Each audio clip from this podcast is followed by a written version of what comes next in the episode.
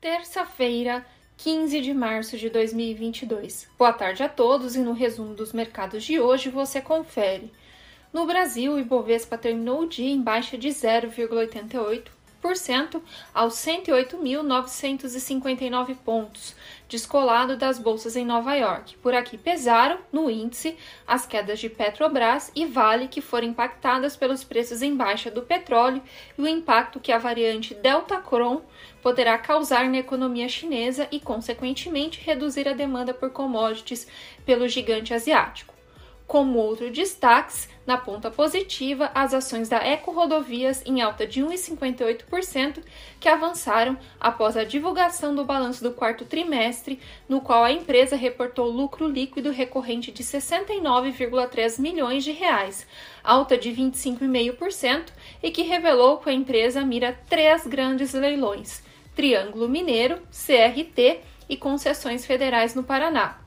Na ponta negativa, as ações da Magazine Luiza, em baixa de 8,63%, reagiram após a divulgação do resultado revelado ontem do quarto trimestre de 2021, em que a empresa apresentou prejuízo ajustado de 79 milhões de reais, surpreendendo negativamente o mercado.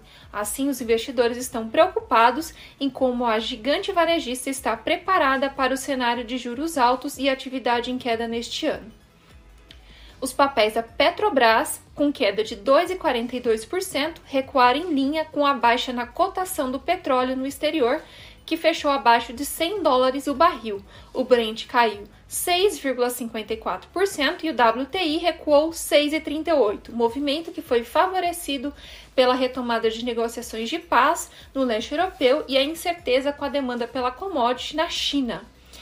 O dólar à vista, às 17 horas, estava cotado a R$ 5,16, em alta de 0,76%.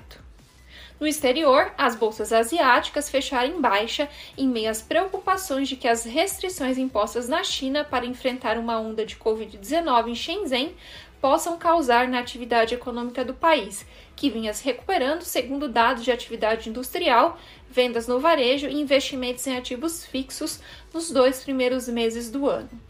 No Japão, o índice Nikkei composto ficou praticamente estável, com alta de 0,15%, e na China o Xangai composto caiu 4,95%. Os mercados na Europa encerraram em baixa. O dia começou reagindo aos impactos que a restrição de circulação impostas na China pode causar na atividade econômica do país asiático.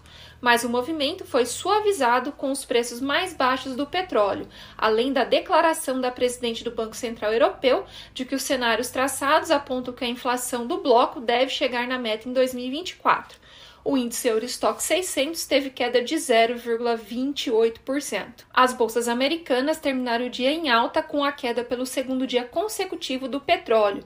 Assim, as empresas de aviação como Delta, American e United Airlines foram destaques no pregão de hoje, véspera da decisão de política monetária pelo Fed, Banco Central Norte-Americano. O Dow Jones fechou em alta de 1,82%, o Nasdaq subiu 2,92% e o S&P 500 com ganhos de 2,14%. Somos o time de estratégia de investimentos do BB e diariamente estaremos aqui para passar o resumo dos mercados. Uma ótima noite a todos.